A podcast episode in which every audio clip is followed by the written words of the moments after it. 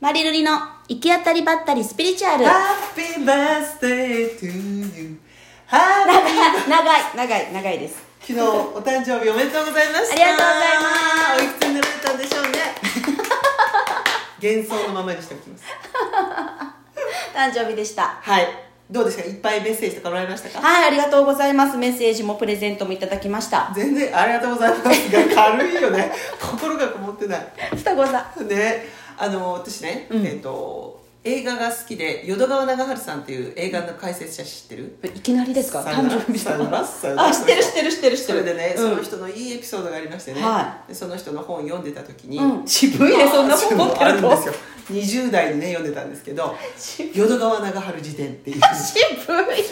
それにね書いてあったと思 うそれじゃなかったかもしれないそれだと思うんだけど、うん淀町さんは、うんあの誕生日にみんなから祝ってもらうんだけど、うん違うんだとこの日は、うん。自分をこの世界にえー送り出してくれたうんお母さんへの感謝の日なんだって言って毎年お母さんに産んでくれてありがとうって言って、いやー、素敵ねえ亡くなられましたけど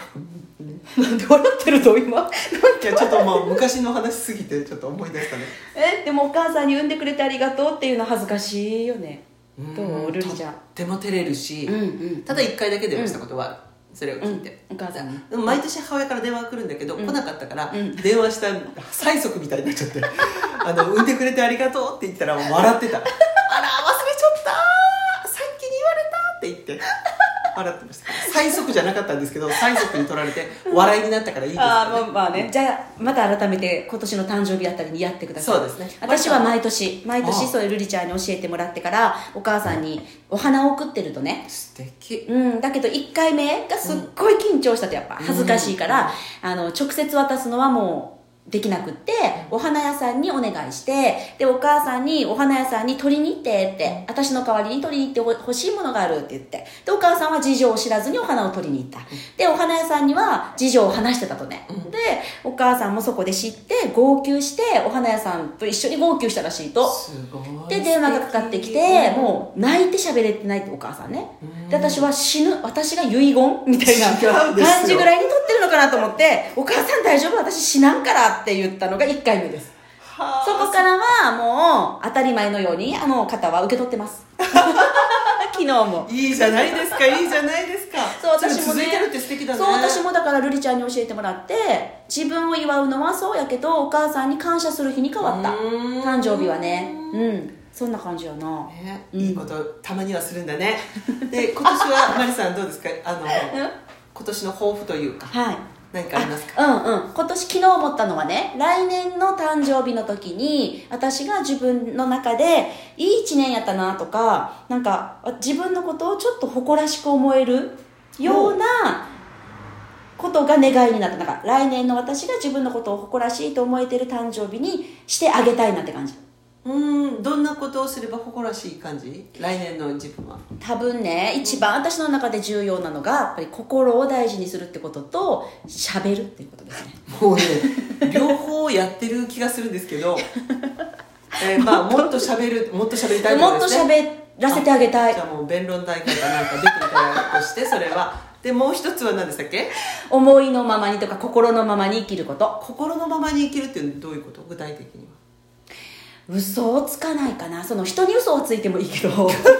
いいんだ自分には嘘をつかない自分に嘘つきたい自分の心に嘘つきたくないっていうのが私の中でやっぱね重要なんだなって思うだから1年後の私が心に嘘がない生き方を1年間したなーって思える誕生日お祝いにしてあげたいなっていううーん具体的にがもう一つわからないけどそのここ自分に嘘をついてないっていう瞬間を多めにしたいってことですね、そう例えばあこれやってみたいってなった時に思考がよね、うんそれやってどうするととかそれできるわけないわ、うんってなった時にあうんそうやね無理かもしれんねそしてそんなにしたいかったわけでもないしなみたいな なん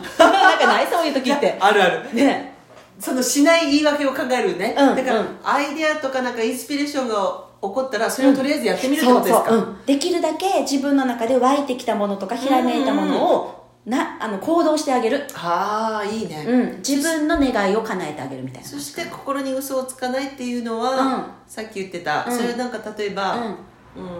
自分がこうしたいわけじゃないことを、んこの間話したように人の期待でやってしまうことが多いってことですうね、んうん、そういう時に、えー、と心は本当はどうしたいかどう思ってるかを優先勇気がいるけどねすっごい勇気がいるけど、そっち優先に一個一個選び取っていきたいって感じかなはあじゃあ一日一日が大事ですねそれはすごい集中とエネルギーがいるよね、うんその生き方ね、うんってなった時に多分嬉しいかなと思うと1年後の誕生日の自分が、うん普通さ1年後の目標とかっていうと、うん英語がペラペラ喋れるようになっあていたりとかそれもいいよねそういうことを言うこともあるんだけうど、んうん一1年後の自分がどうなっていたいっていうのが、まあうん心をメインにこう言ってるってことですよね、うん、なんかねやっぱ私の人生で言うと